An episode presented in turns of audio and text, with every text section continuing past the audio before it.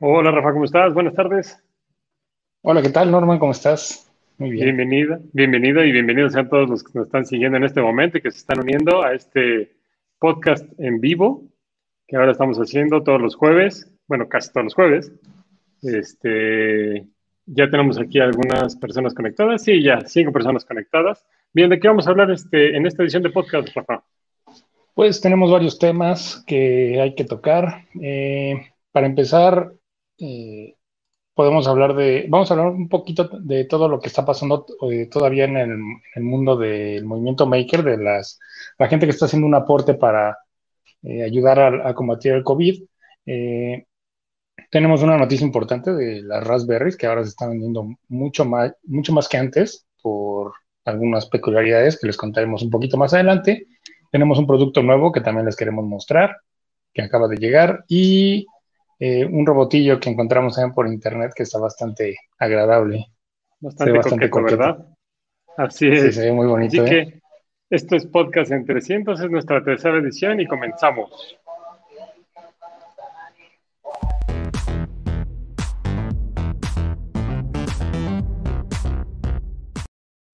Antes de poner la cortinilla, escuché al de los tamales oaxaqueños. Ah, sí, ya contigo. sí, déjame decir. Ahí está, le estoy diciendo a todos para que les dé hambre. No está en cuarentena ese muchacho. Sí, así es, no está siguiendo las normas. Pues bueno, Rafa, vamos a empezar con la noticia sobre el Apolo 11.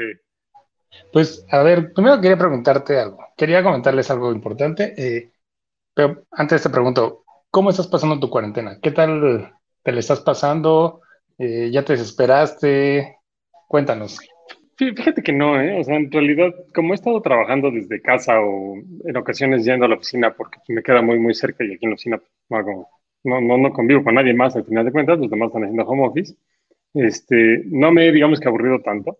Y en casa, pues, me he ocupado bastante haciendo pues, los labores del hogar, más que nada. Este, no termino de hacer limpieza cuando uno termina de limpiar en un lado ya está sucio del otro, entonces es una historia de nunca acabar. Bueno, eso, siempre nos vamos a estar ocupados por eso. Así es.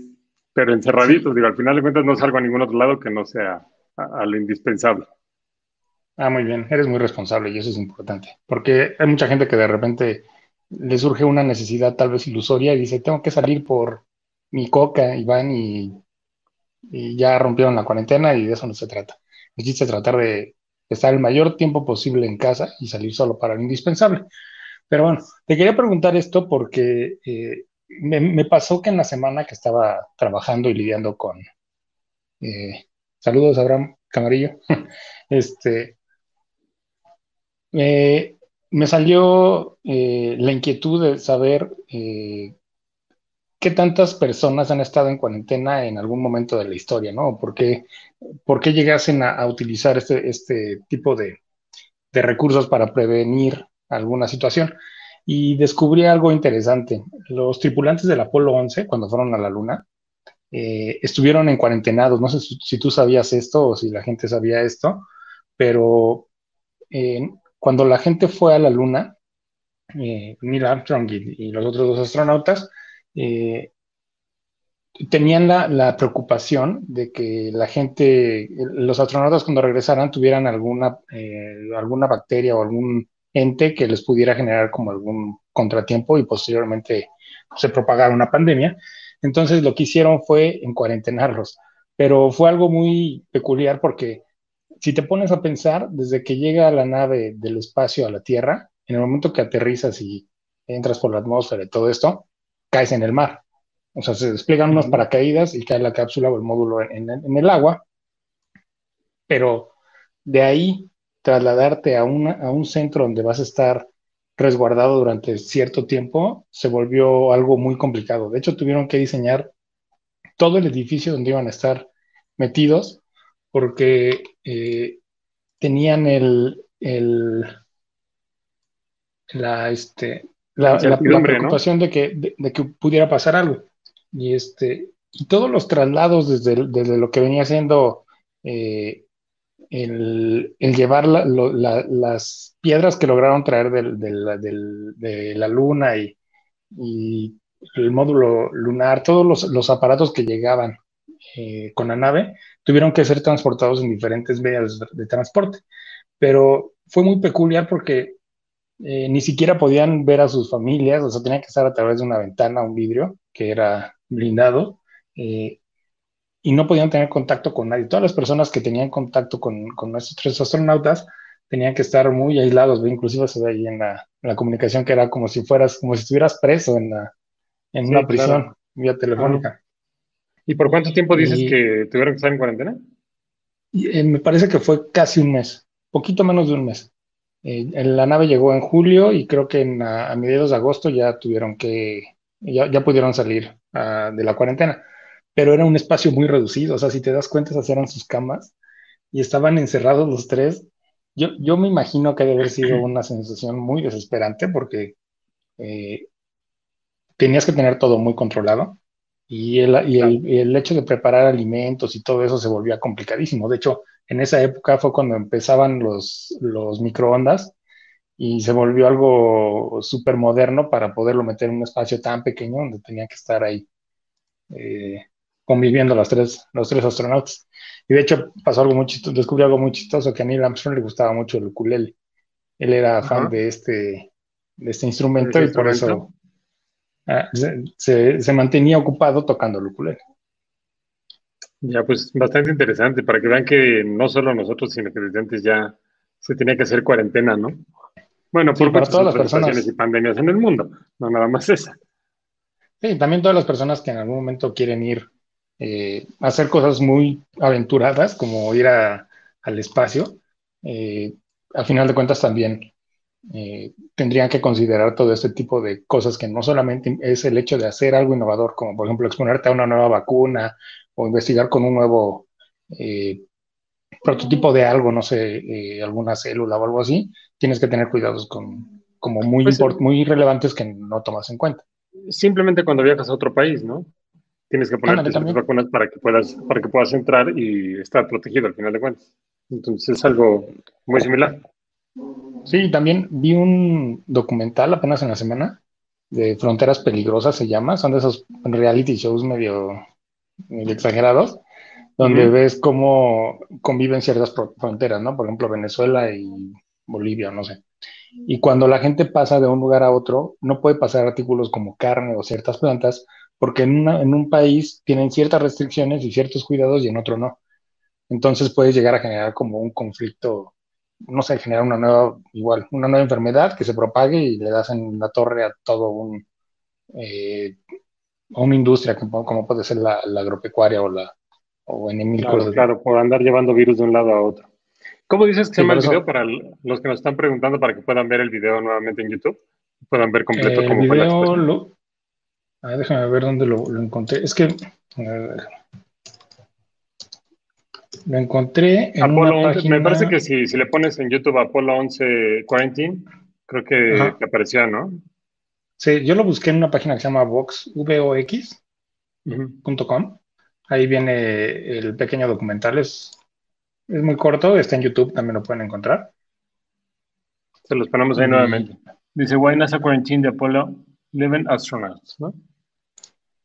Así es. Perfecto. no es muy largo, es.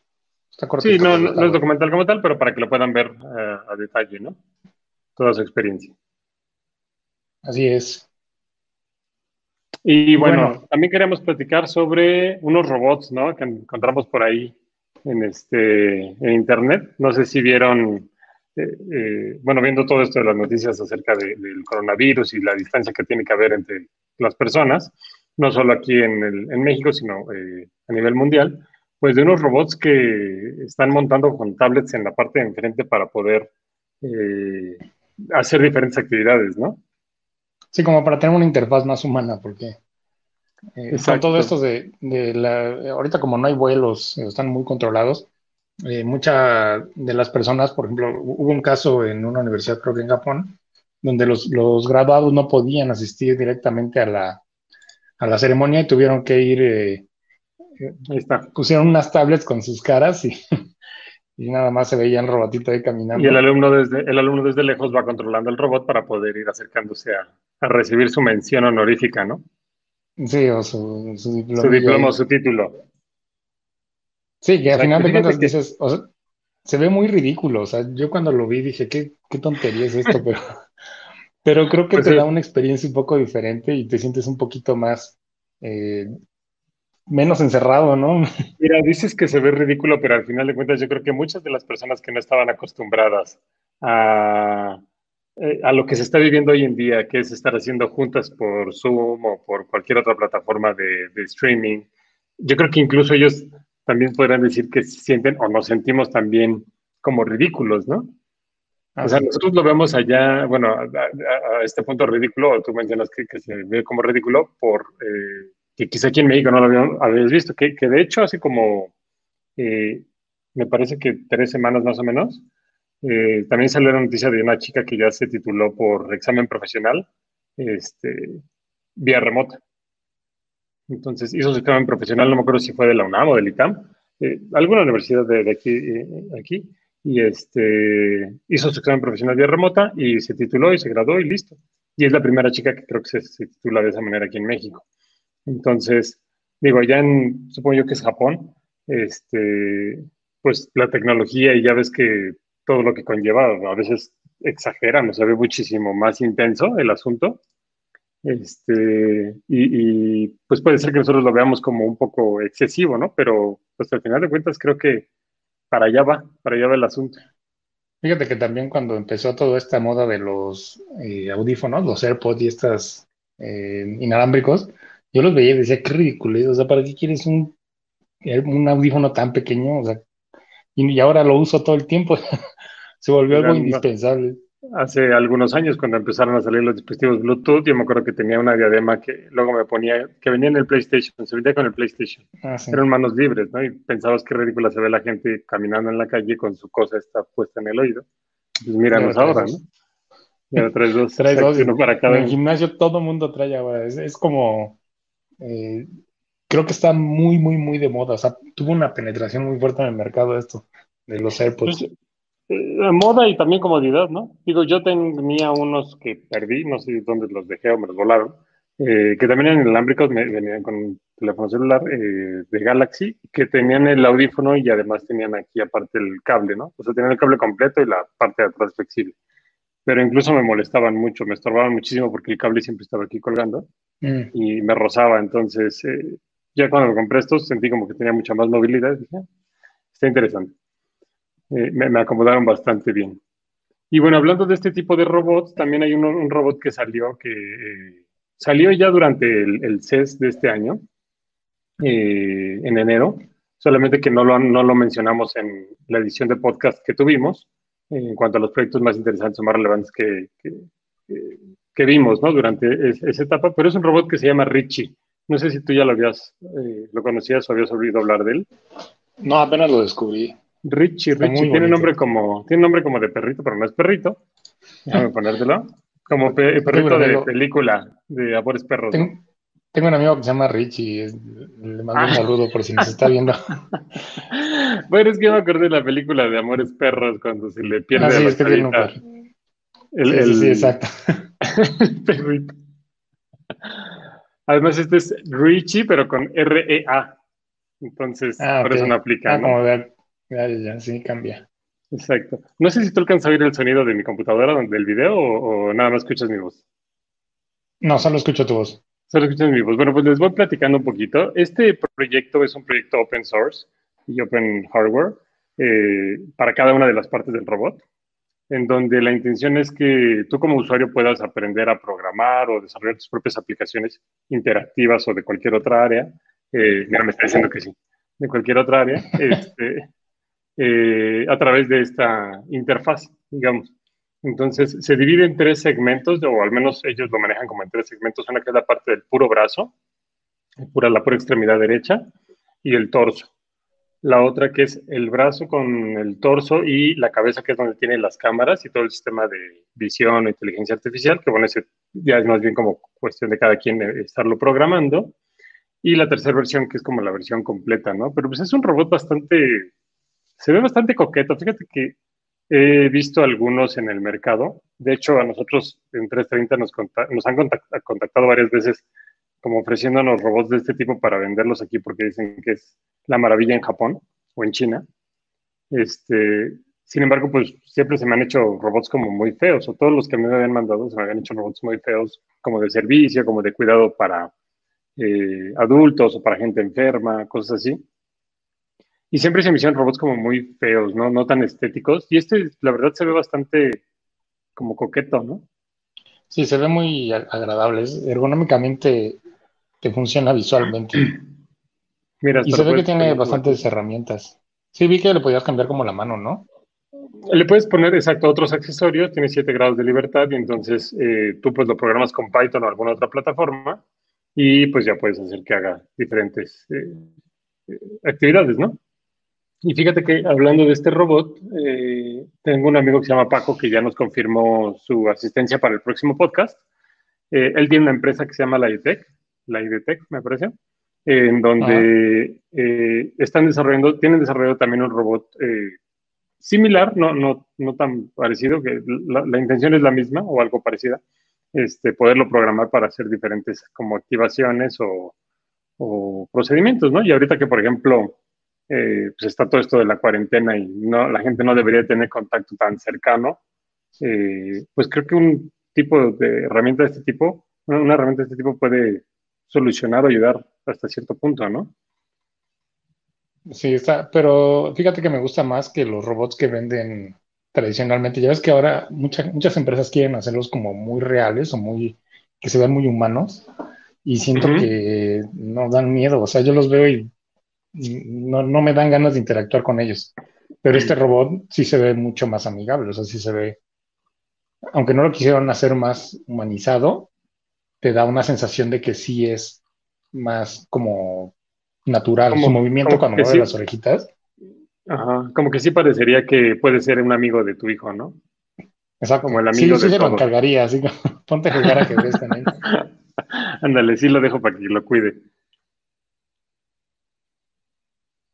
Las antenitas me imagino que son para agarrar el wifi o algo así.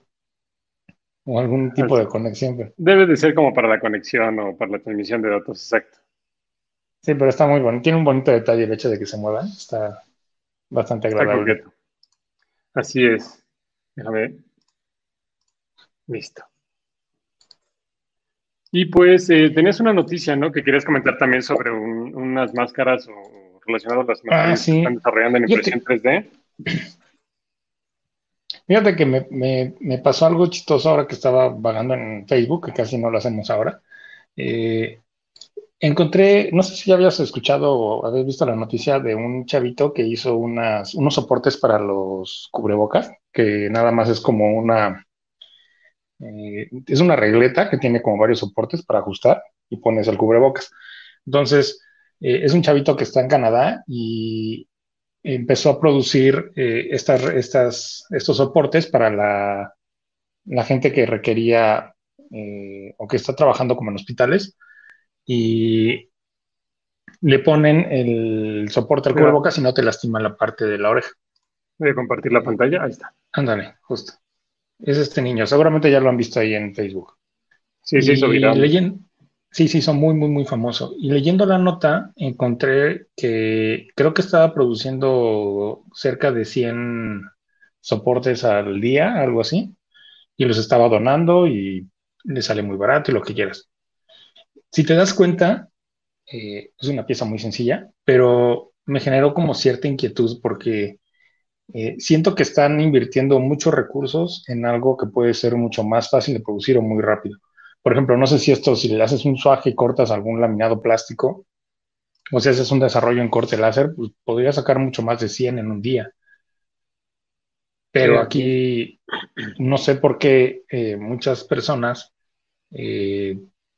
están buscando como hacer, trabajar siempre con lo mismo, como que siento que se están encasillando. El, mundo maker eh, es muy bonito, tiene muchas virtudes, pero en algún punto creo que tienes que evolucionarlo y llevarlo un poquito más allá. No, tan, no tanto quedarte como en el, hecho de, de hice el prototipo, hice el producto que se ve bonito, pero luego qué sigue. O sea, no lo puedes dejar ahí, tienes que evolucionar el diseño y al final de cuentas, si puedes evolucionar la producción del diseño, puede que sea eh, un punto muy favorable para ti como desarrollador. Quizás algo que nos falta, ¿no? Como, yo creo que eh, tú lo ves así y, y tienes toda la razón, creo yo. Eh, porque tú lo estás viendo como diseñador, al final de cuentas, como diseñador industrial, que muchas veces buscas como un producto final o este, llevar como el proyecto o el prototipo más allá, ¿no? O sea, no dejarlo en prototipo. Este, y como pues, has estado trabajando en ciertas áreas de la industria, donde conoces de procedimiento de plástico, inyección de plásticos u otras ramas, eh, como que se te hace muy natural a ti verlo, buscar una solución para hacerlo más eh, óptimo, ¿no? La, la, producción. Yo creo que en el mundo maker o mucha de la gente que se dice ser maker, el problema es que yo creo que sí muchos lo ven como un hobby, a veces quizá, no, no tanto que sea como un hobby, y mucho menos este tipo de soluciones, porque pues no es de que lo esté haciendo por hobby, lo está haciendo por ayudar y por una buena causa, sino que más bien yo, yo, yo siento que ha de ser porque, digamos que es lo que sale más rápido, ¿no? Lo que se te viene a la, a la mente más rápido. O sea, yo creo que si alguien tiene su impresora 3D en casa, que es más fácil que tengas una impresora 3D a una cortadora láser, pues es mucho más fácil que de manera inmediata te pongas a fabricar eh, caretas de este, en este tipo de procedimiento y en lugar de, digamos, dedicarle una semana, pon tú a buscar otra alternativa, pues mejor te pones a producir y a fabricar en friega, ¿no? Yo creo que faltaría como hacer una pausa para analizar bien cuál es el procedimiento ideal, este, pues para fabricar tu producto. Sí, y fíjate que esto, o sea, empecé a analizar este caso en particular porque encontré en un, en un blog de Facebook, ponían un comentario a alguien que hizo un molde de inyección para hacer las caretas estas de PET. Y pues vi el posteo y dijo, no puedo donarlas, puedo venderlas en creo que 30 pesos cada una, algo así. Y vi muchas reacciones del Facebook con caritas enojadas. Entonces, se me hizo muy raro porque dije, oye, ¿por qué estás poniendo caritas enojadas cuando alguien está generando un producto y lo está, lo está vendiendo a final de cuentas? No entiendo bien como la molestia de la gente. O sea, a final de cuentas, eh, este chavo lo que decía es que puede imprimir, puede imprimir, puede inyectar 21 mil piezas al día. Entonces, si te pones a analizar cuántas piezas son, o sea, yo creo que tres días de trabajo continuo en una máquina de inyección hace todo el trabajo que han hecho todos los makers durante semanas, que se han desvelado y que se han puesto a desarrollar como locos, y a un costo mucho menor. Entonces aquí la, la pregunta es, o sea, ya desarrollamos algo, ya hicimos algo, estamos ayudando a la sociedad, pero luego, cuando esto empiece a crecer de manera exponente, ¿vas a seguir comprando impresoras 3D y vas a seguir imprimiendo lo mismo? O sea, como que ella no me pues cuadra mucho el... Sí, pues como que no, no sería lo ideal, ¿no? Porque al final de hay que optimizar los procesos. Yo creo que ahí el tema va más en la cuestión de relación de precio, ¿no? O sea, si una pieza de impresión 3D le sale a este chavo en 3 pesos producirla, porque al final de cuentas, si va a fabricar 25 mil piezas en un día o 21 mil, o ponle tú 10 mil piezas en un día, y se lleva 5 pesos por careta, sí se me hace como un abuso, ¿no? Un abuso porque está buscando eh, el varo, al final de cuentas, antes de apoyar como por la situación. O sea, no se trata de que no cobre bien su trabajo. Sí, estoy de acuerdo en que lo, debería de cobrar bien, pero a un precio razonable, no a un precio accesible. Sí.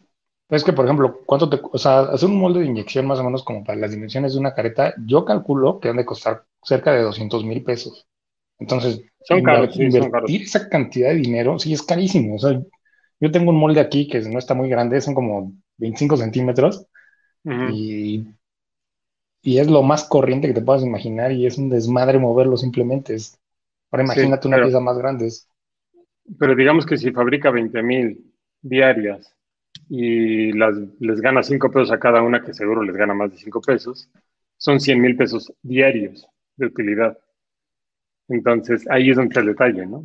O sea, punto que te haya costado 100 o 200 mil pesos el molde, el precio del producto no debería de ser así. O sea, ¿por qué la vendes más cara que una máscara eh, hecha en impresión 3D.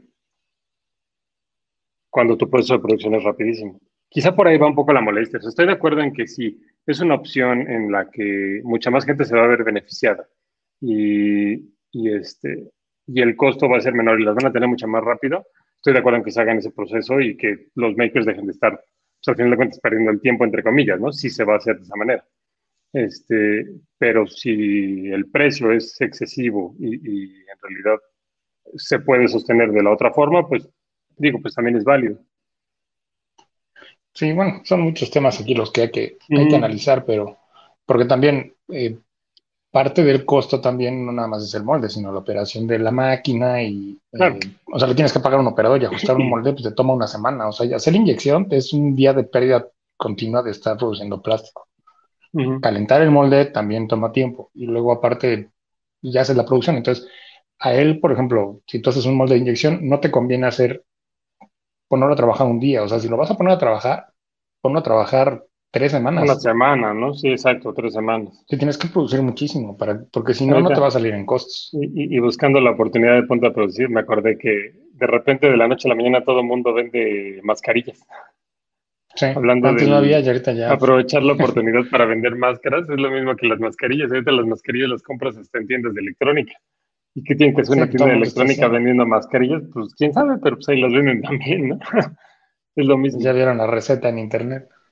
Exacto. Como ya hay, pues por eso. Pues bueno, Rafa, vamos a pasar al siguiente tema, ¿no? Les comentábamos acerca de eh, la Raspberry Pi, también todo esto de la cuarentena, pues ha llevado a la gente pues, a estar en sus casas, estar guardadas. Y eh, fíjate que algo, una noticia que salió hace unos días, creo que fue el de ayer, eh, es que Raspberry Pi ha incrementado, el, mes de marzo fue el mejor mes desde el que se inició la fundación de Raspberry en ventas totales de las placas. Y esto se debe, te voy a decir cuál, cuál fue el número, lo tengo por aquí. En el mes de marzo vendieron 640 mil Raspberries en todo el mundo. Entonces imagínate la cantidad de Raspberry que está vendiendo y esto por una razón muy sencilla porque al, momento de que mandas todos a, sus casas y se tienen que encerrar, pues la gente se tiene que entretener de alguna forma, uno, y la otra, eh, tiene que seguir trabajando, ¿no? ¿Y cuánta gente tiene en realidad equipo de cómputo en su casa, este, pues para trabajo y para otro tipo de actividades, ¿no? Para la escuela, o si tienes tres chavitos, eh, digo que ahorita ya no hay tanta gente que tenga tantos chicos, pero bueno, si tienes tres o cuatro chavitos. Pon tus dos. Pon dos, exacto, pon tus dos y tienes, y, papá y mamá tienen que quedar en casa y los dos trabajan, necesitas cuatro computadoras. Entonces, en realidad, ¿en cuántas casas hay cuatro computadoras disponibles para hacer las actividades, para hacer streaming, para hacer este, documentos de Word, etcétera, etcétera, ¿no? O sea, por mucho que tengas una tablet o que tengas un celular donde puedes estar haciendo algunas cosas de investigación, no es lo mismo tener el teclado, el mouse y estar haciendo trabajos de, de otro tipo, ¿no? Sí, eres más eficiente. Exacto. Entonces, eh, por esa razón, Raspberry Pi eh, ha incrementado muchísimo sus ventas hasta 640 mil unidades en marzo. Este, porque pues al final de cuentas, una Raspberry Pi te cuesta todavía 1.200 pesos, una básica, bueno, básica entre comillas, la, la modelo 4, y con un teclado que tengas, un mouse y un monitor, con eso ya haces una PC para que los niños puedan navegar en Internet, estar en YouTube, hacer sus trabajos de texto, abrir Google Drive para hacer este, investigar o qué sé yo. Exactamente. De hecho, aquí, por ejemplo, en los comentarios nos sale que los Moonmakers, saludos a los Moonmakers. Saludos, Son tres. Imagínate, son tres. los, dos los dos chavines y la beba, que ya en dos meses ya empieza a utilizar la computadora. Entonces, este, más papá y mamá. Entonces necesitarían cinco equipos de cómputo. Entonces, de la noche a la mañana, pues la gente no puede salir a comprar cinco equipos de cómputo para hacer los documentos de Word, ¿no? Sí, de hecho ahorita estaba buscando también tablets como para ser un poco más eficiente y no estar todo el tiempo sentado en la computadora y no hay muchas opciones baratas, ¿eh? Poder ir a sentar a la sala. Sí, solo, sí, porque me cansa estar aquí encerrado, me siento encerrado en el cuarto. Sí, exacto. Este, pues sí, fíjate, o sea, ojalá que, digo, qué bueno que la fundación está vendiendo mucho, al final de cuentas eh, es una fundación, se supone, sin fines de lucro, en donde apoyan la educación, y este, y pues que la gente adopte este tipo de herramientas, ¿no? Que no le tengan miedo, porque al final de cuentas, dice uno, al ser un sistema operativo nuevo con Linux, pues quién sabe cómo va a funcionar, y no estás, tú estás acostumbrado a veces a Windows o a Mac, este, o a iOS, y te puede dar como un poquito de miedo, pero pues nada que no puedas aprender en un ratito, ¿no? Sí, es muy intuitivo, ¿eh? La gente que le da miedo usarlo, la verdad, es lo mismo que conectar una PC o una Mac. Conectas y te va diciendo ahí, ¿qué quieres instalar? Raspberry, que es lo más común, y de ahí ya te sigues de la mano. O sea, quieres procesador de textos, ya lo tienes, escribes y se acabó. quieres conectarte al Wi-Fi y es, muy, muy, muy sencillo. La verdad no tiene gran complejidad y fíjate que he usado la Raspberry 3. Ajá. Eh, he usado la Raspberry 3 y que es la que yo tengo ahorita y me cuesta un poquito, o sea, como que se alenta un poco, YouTube es muy lento, no es fluido, se, como que se alenta un poco. Y con la 4 no la he usado, pero he visto muchas reseñas de que es muchísimo más rápido y ya con eso ya tienes una, básicamente una computadora, entonces sí te puede ayudar muchísimo. Fíjate, mucha gente me ha preguntado que a partir de qué edad recomiendan la Raspberry o recomendamos la Raspberry para empezar a trabajar.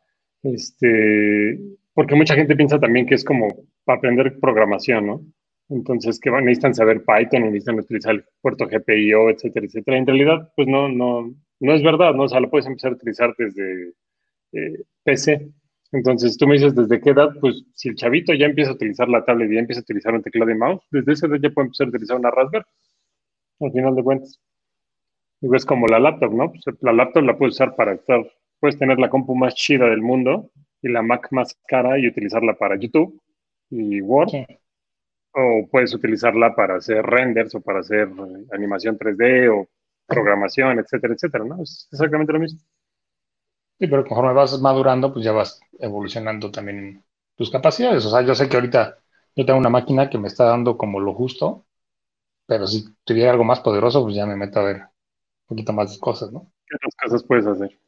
Así es, pues así está la situación con Raspberry Pi, que le está yendo bien en esta cuarentena, a diferencia de muchos otros. Pues hay que comprar unas. Hay que comprar unas, cómprense una y vamos a, ver qué, qué, proyectos hacemos. Y por último, quería enseñarles... en sus casas. Ándale. Y por último, quería enseñarles un nuevo producto que nos acaba de llegar. Es una versión de prueba, no es que ya lo tengamos a la venta antes de que me empiecen a preguntar cuánto cuesta y cuántos tenemos y todo eso. Eh, es un nuevo producto que está bastante coqueto, me, me, gusta mucho. Desde que salió la primera versión me, me encantó. No sé si tengas tú por ahí la tuya a la mano. ¿La tienes? Sí, anda por acá. A ver, déjame ver. Tráetela, para que sepan de qué es lo que vamos a hablar, que de seguro ya mucha gente sabe. Y bueno, pues se trata de esta pequeña plaquita que se llama Miau Miau. ¿Ya le pintaste sus ojos? Yo sí, ya le pinté sus ojitos. Está virolo. Y el otro lado tiene, pues, mi nombre. Esta es una, esta, esta, vale mucho porque es una de las primeras versiones también de prueba, entonces esta es como pieza de museo, pero después se las voy a vender a los de electrónica. Este, y fíjate que es una tarjeta, no sé si mucha gente o la gente que nos está viendo eh, conozca sobre Miau Miau, eh, pero es una tarjeta que se desarrolló pensada en, en que los chicos, los, los jóvenes aprendieran programación de una manera fácil o intuitiva, ¿no? Eh, tiene terminales capacitivas en sus bigotes, entonces cuando tú conectas un caimán o un cinta conductiva, y lo conductivo o, lo tocas, reacciona y como te detecta la tarjeta como si fuera un teclado o mouse de, tu compu eh, o de cualquier otro sistema que utilice un dispositivo de interfaz humana, eh, puede reaccionar ese tipo de, de, de, señales, ¿no? Cuando tú lo vas tocando. Entonces, es una tarjeta muy interesante. esta ya salió hace como año y medio más o menos. De hecho, ya se vende en varias partes del mundo. Eh, y eh, la peculiaridad que tiene, una de las grandes ventajas que tiene este es que es reprogramable eh, y la puedes utilizar con Arduino, con Circuit Python o algunos otros lenguajes de programación, en donde, este, en donde pues, la haces mucho más interesante para todos aquellos que quieren aprender programación a un nivel mucho más profundo, ¿no? Desde lo más básico hasta niveles más, más avanzados. Pero también eh, se dieron cuenta que Miau Miau gustó muchísimo para eh, aquellos chicos que quieren utilizarlo más como para aplicaciones interactivas, no, que no, no, no requieren como tal de estar reprogramando la tarjeta, y sacaron esta nueva versión, que es el mini Miau Miau. Si te fijas, es, chiquito, ¿verdad? es prácticamente el mismo, pero mira, es un mini Miau Miau. Entonces, es el bebé. Eh, es prácticamente eh, la misma disposición. O sea, tiene sus bigotes, tiene su, micro en la parte de atrás, su puerto de eh, USB para, poderlo programar, perdón, para, para poderlo conectar, energizar y para los datos. Pero este tiene la peculiaridad de que además de que está reducido en tamaño, tiene únicamente funcionalidades muy específicas. Una de ellas es tiene las fechas de dirección como tal programables, perdón, este, tiene las fechas de dirección en sus bigotes, que son estas de aquí. La barra espacial está en la parte de abajo. Y acá tiene, ay, déjame ver qué es esta. Es clic derecho, ¿no? Mm, supongo yo que sí. Tiene el dibujo como de un mouse. Ha de ser clic derecho o clic izquierdo. Supongo yo que ha de ser clic derecho. No, clic izquierdo porque es el más común. Este, ah, Y tiene las letras W, A, S y D, que es como para que puedas eh, utilizarlo como control y poderlo, poder jugar con ella. ¿Por qué? Porque muchos niños lo que hacían era conectarlo y conectar sus frutas, hacer sus circuitos con, cinta conductiva y hacían más la aplicación interactiva en la computadora, ¿no? O lo utilizaban como un control de videojuegos. Entonces, esta es una versión simplificada de la versión original de Miau Miau, el Miau Miau Mini, que no sé, supongo que le van a llamar así, Miau Miau Mini, no lo sé. Este, si está por ahí alguien del equipo, pues nos puede eh, decir cómo, cuál va a ser el nombre oficial de la tarjeta. Y pues mira, ya tengo aquí los caimanes para probarla. Si quieres, mientras, mientras voy haciendo la conexión, ¿qué proyectos has hecho tú con Miau Miau, Rafa? Híjole, quería hacer uno, pero no me salió. ¿Sabes qué quería hacer? Pero me costó mucho trabajo. Es reprogramar las letras. Pues es que no es tan complicado, pero bajé el código, el código fuente, me parece, y no le, no le agarré bien al cómo están programados. Pero, y me costó trabajo y quise, quiero, lo quiero usar con Unreal Engine, entonces eh, lo quiero conectar directamente a una interfaz gráfica eh, y que cada botón tenga como una interacción. Pero como la oh. computadora que tengo ahorita no tiene tanto eh, poder de procesamiento, bueno, sí tiene poder de procesamiento, pero no tengo disco duro. Entonces me cuesta trabajo eh, tendría que buscar algún otro programa, otro programa. Ahorita estoy estudiando Processing también para ver si puedo hacer algo, pero realmente lo que la quería o la para lo, que la, adquirí fue para hacer interacción con Unreal Engine, pero hasta que se acabe la cuarentena podré volver a jugar con la computadora del trabajo. Ok. que no te escuchen porque si no. Bueno, no jugar, pero en lo que sale el render me pongo a estudiar otras cosas. Claro, claro, claro. Fíjate, voy a conectar ahorita eh, la conexión de los bigotes por la parte de atrás. Ajá. Para que se pueda apreciar aquí la carita, más que nada. Pero lo que estoy haciendo es la conexión de las, de las flechas de dirección, derecha, izquierda, abajo y arriba. Y eh, lo voy a conectar, bueno, no los voy a conectar a ningún lado, solamente les voy a tener acá las terminales para que puedan, para que sea más fácil tocarlo y, no, no, hacerlo aquí directamente, o igual lo hago aquí. Y lo voy a conectar, pero como no lo voy a conectar a la PC ahorita porque tengo el puerto ocupándolo, lo voy a conectar a mi celular. Porque como es un, les comentaba, un, lo detecta como un dispositivo de interfaz humana, pues en realidad eh, cualquier aparato que eh, pueda detectar un mouse o teclado te puede detectar el miau miau, ¿no? A ver, celular. Acabo de bajar la aplicación de Pacman. Entonces,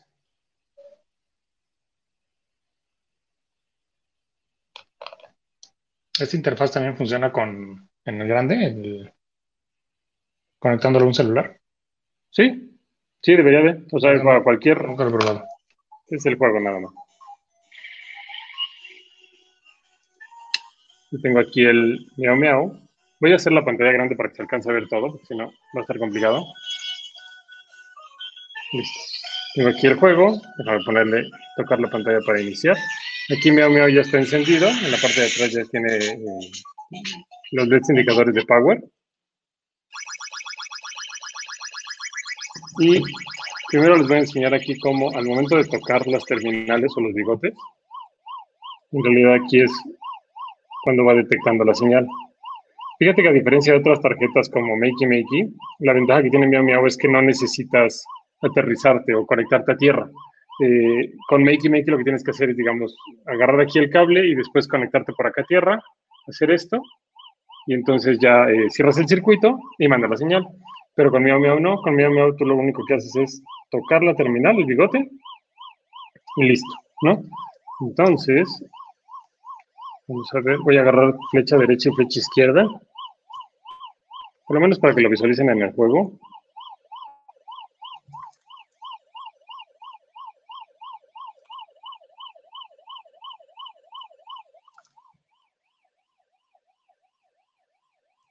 Y aquí voy a mandar la señal. Listo, ahí yo lo estoy moviendo, pero lo estoy moviendo con, con Miau directamente. Voy a tocar de aquí, es más fácil, porque si no, estar agarrando todo. ¿Ya viste?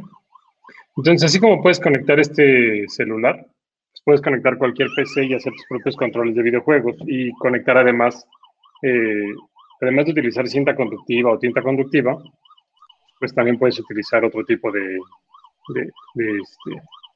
¿Estabas por ahí? Te saqué. Sí, no, aquí estoy. Además de, utilizar eh, cinta conductiva o hilo conductor, puedes utilizar cualquier otra, eh, pues, material que conduzca un poco de electricidad, ¿no? Conectándolo con las terminales del Caimán. Entonces está bastante interesante. Vamos a hacer un video de, del funcionamiento ya perfecto de... Déjame cerrar esto. Vamos a hacer un video del funcionamiento ya de la tarjeta.